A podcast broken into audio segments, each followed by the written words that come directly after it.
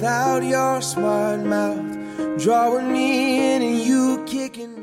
家好，又到了读故事的时间。今天要分享的这个故事，是一个悲伤的故事，却也是一个幸福的故事。故事的名字叫《我叫刘大黑》。我们常说要哭，老子也得滚回家再哭，因为你看“泪”的繁体字，以前人们这么写，因为累就是一条在家里躲雨的落水狗。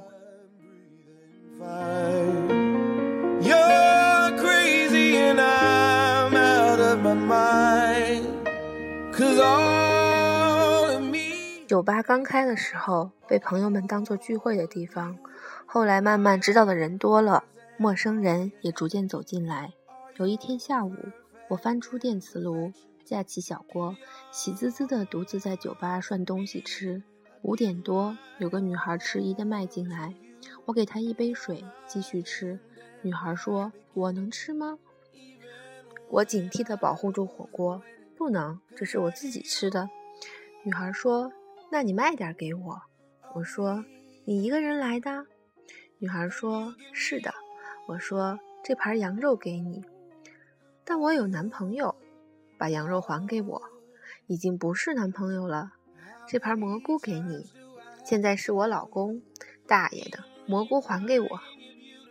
出于原则，火锅太好吃，我无法分享，替他想办法弄了盘意面。他默默地吃完，说：“你好，听说这个酒吧是你为自己的小狗开的？”我点点头，说：“是的。”那梅西呢？洗澡去了。我也有条狗，叫刘大黑。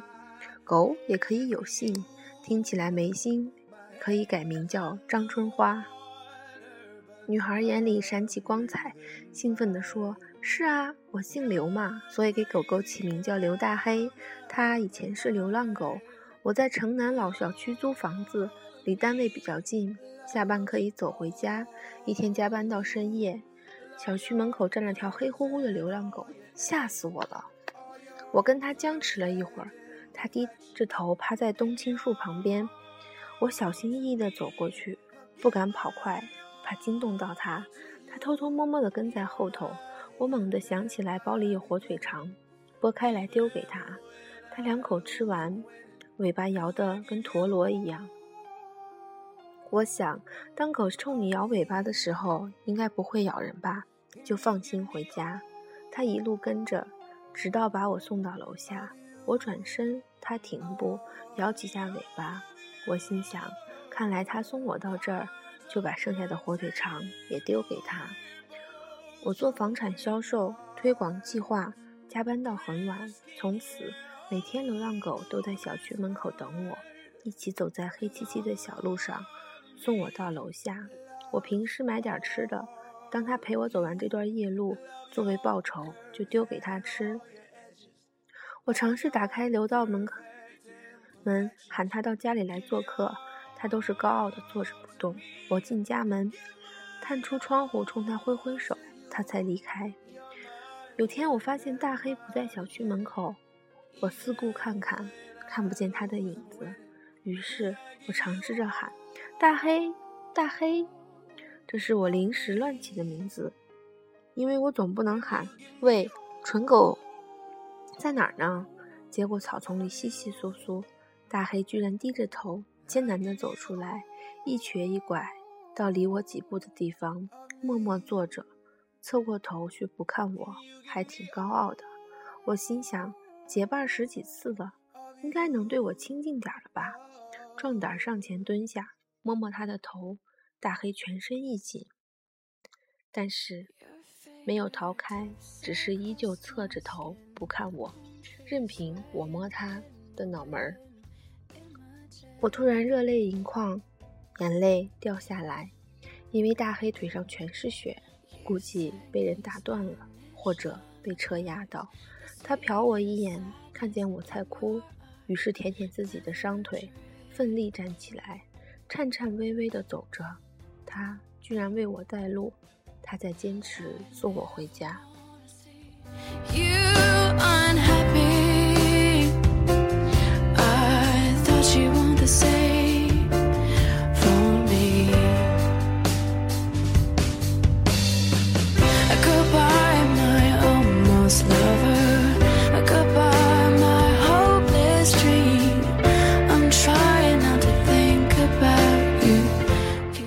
到楼下，我把包里的吃的全抖在地上，冲回家翻箱倒柜的找绷带、消毒水。等我出去，大黑不见了，我喊大黑，大黑，然后大黑不知道从哪儿跑过来。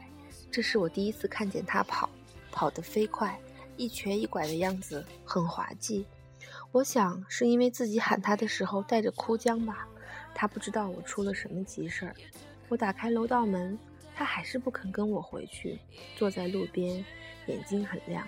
我抱着他，擦掉血迹，用绷带仔细缠好。我说：“大黑呀，以后躲起来，姐姐下班带你吃的给你，好不好？”大黑侧着头，偷偷瞟我。我说：“不服气啊，你就叫大黑，大黑。”他摇摇尾巴。又过了一个多月，我男朋友买房子了，让我搬过去住。我问能不能带大黑，男朋友讥笑我，养条草狗干嘛？我也就没坚持。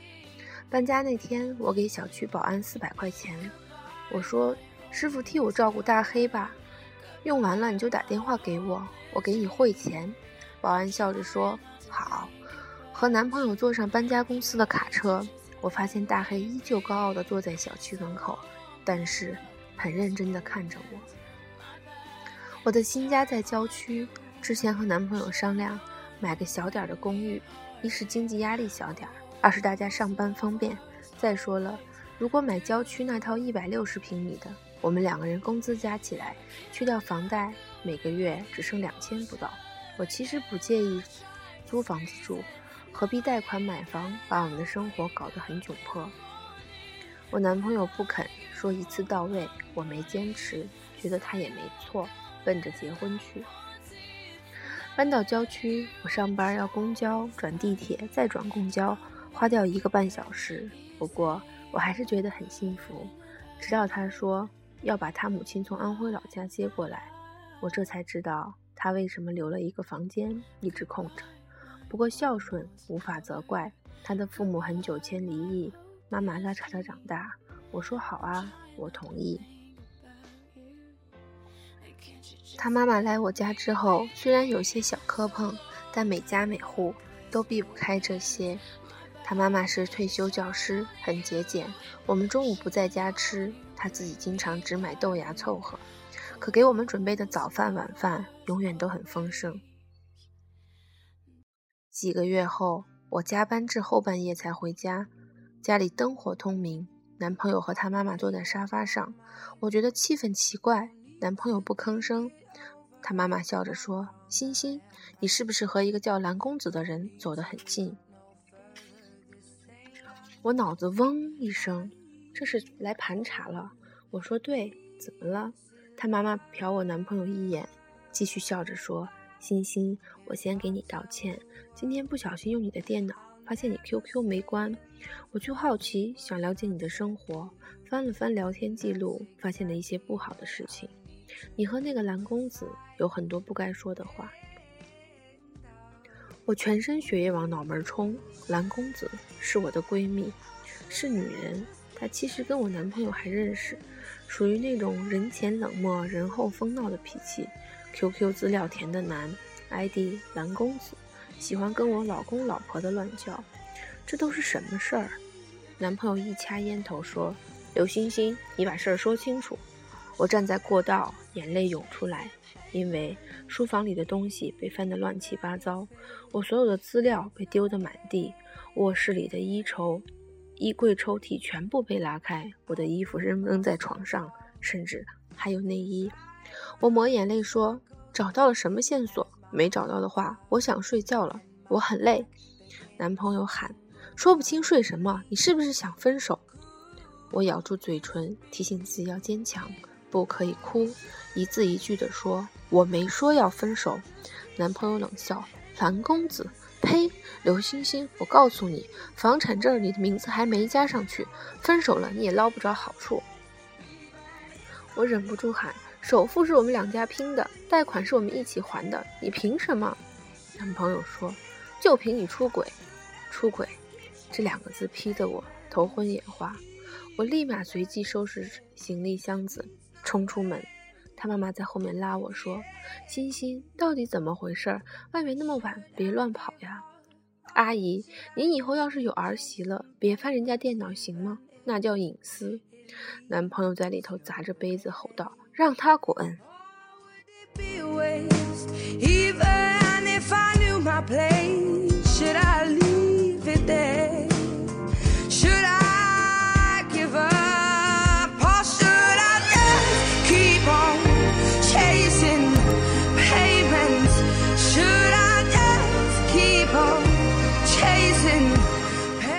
我在郊区马路上走了很久，拖着箱子一路走一路哭。闺蜜开车来接我，聊了通宵。她说：“误会嘛，解释不就完了？”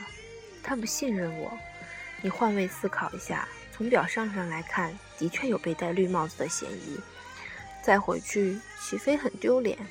不急，在我这住两天。他们家也有不对的地方。翻聊天记录本来就是个坏习惯。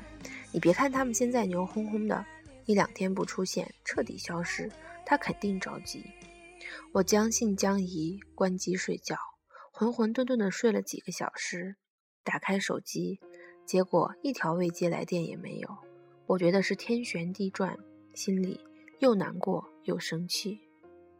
第二天，男朋友有点急了，电话一个接一个，问我在哪里，我不肯告诉他。第三天。他妈妈亲自打电话向我道歉，说翻电脑确实有他不对的地方，希望能原谅老人家。但是年轻人之间都谈婚论嫁了，还是坐在一起沟通比较好。可我依旧觉得委屈，脑海里不停地浮现出一个场景：半夜自己孤独地走在马路上，一边哭一边拖着箱子。我害怕将来还会重演。第四天，男朋友打电话。两人沉默，在听头两头都不说话，就那样在耳边搁了半个多小时。他说：“那冷静一段时间吧。”我说：“好。”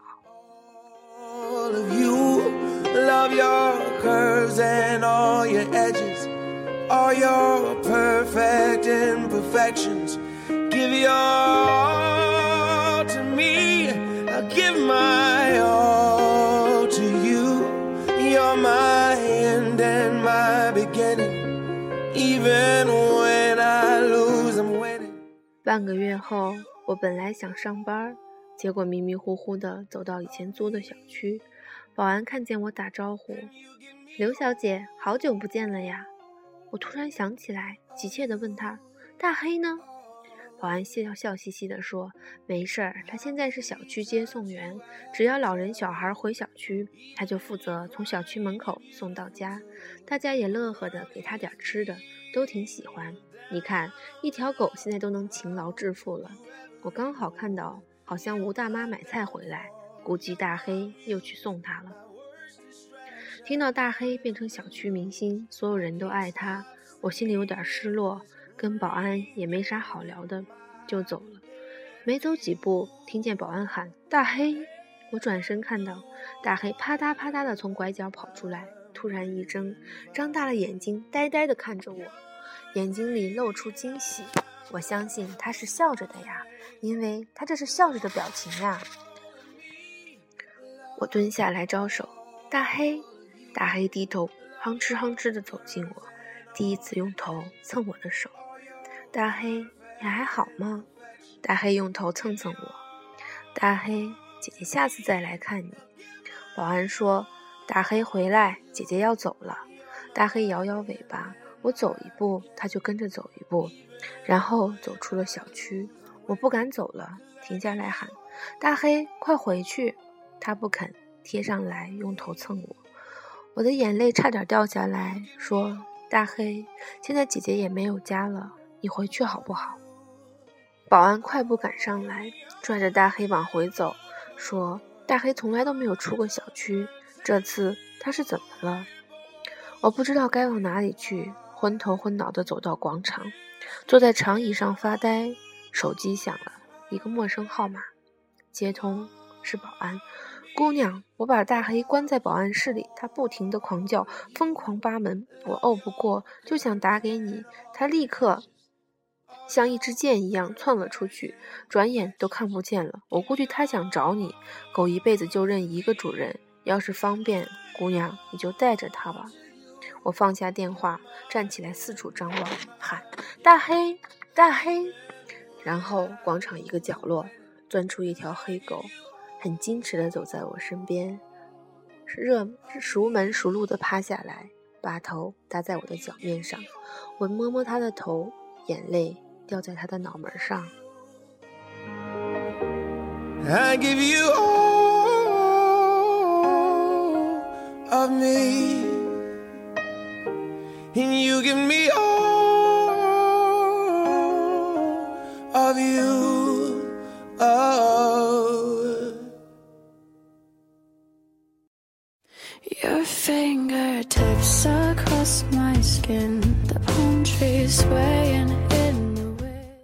电话又响，是彩信，房产证照片上面有我的名字。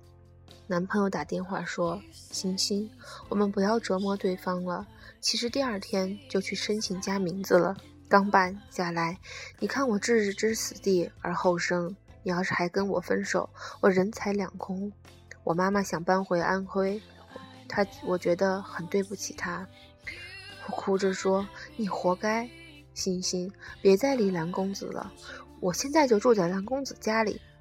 欣欣，你别这样，你能回来吗？去你大爷的！蓝公子是小梅，女的好吗？那欣欣，我们结婚好不好？我拼命点头说好。你让阿姨别走了。嗯。然后我又看看大黑，说必须把大黑接回家。男朋友说你在哪儿？我来接你们。我告诉他地点，放下电话，觉得天都比以前晴朗，指着大黑说：“喂，从此以后你就叫刘大黑。”刘大黑叫：“哇！”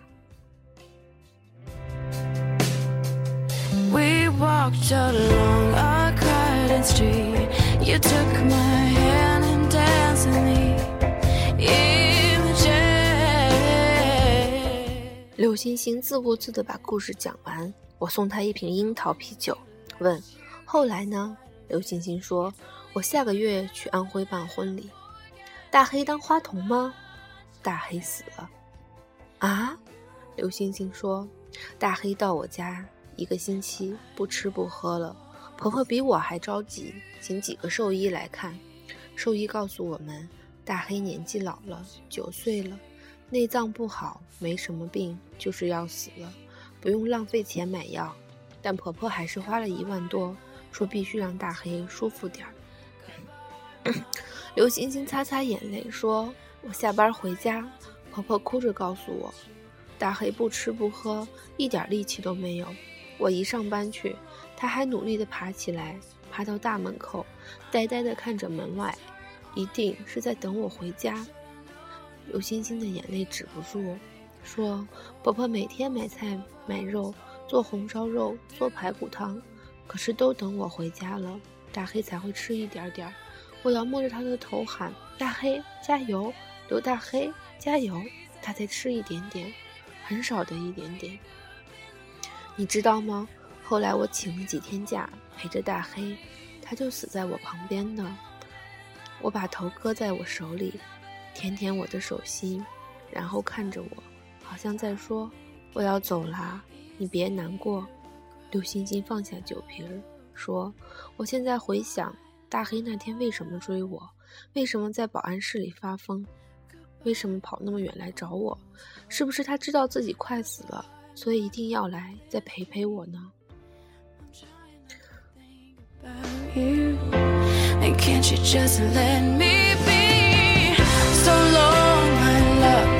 romance. back is turned on you. you. 我送他一张卡片，上面写着：“我希望和你在一起。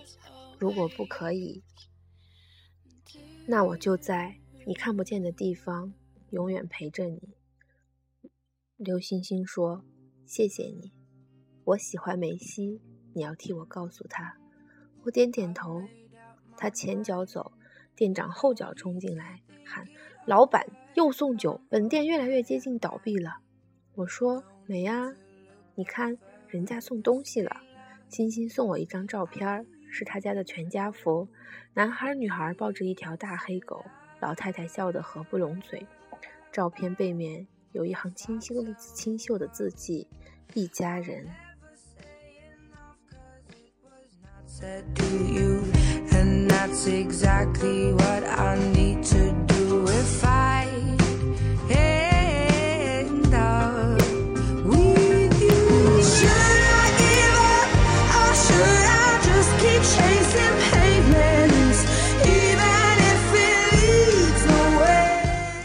好久没有故事读到我想要流泪了，好久没有故故事让我流泪了。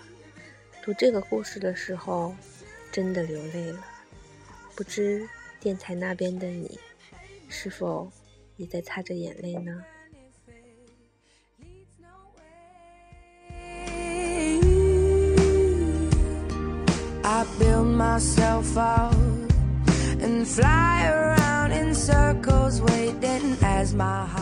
了，故事结束了。还好，故事的最后。刘大黑和刘星星在一起，还好。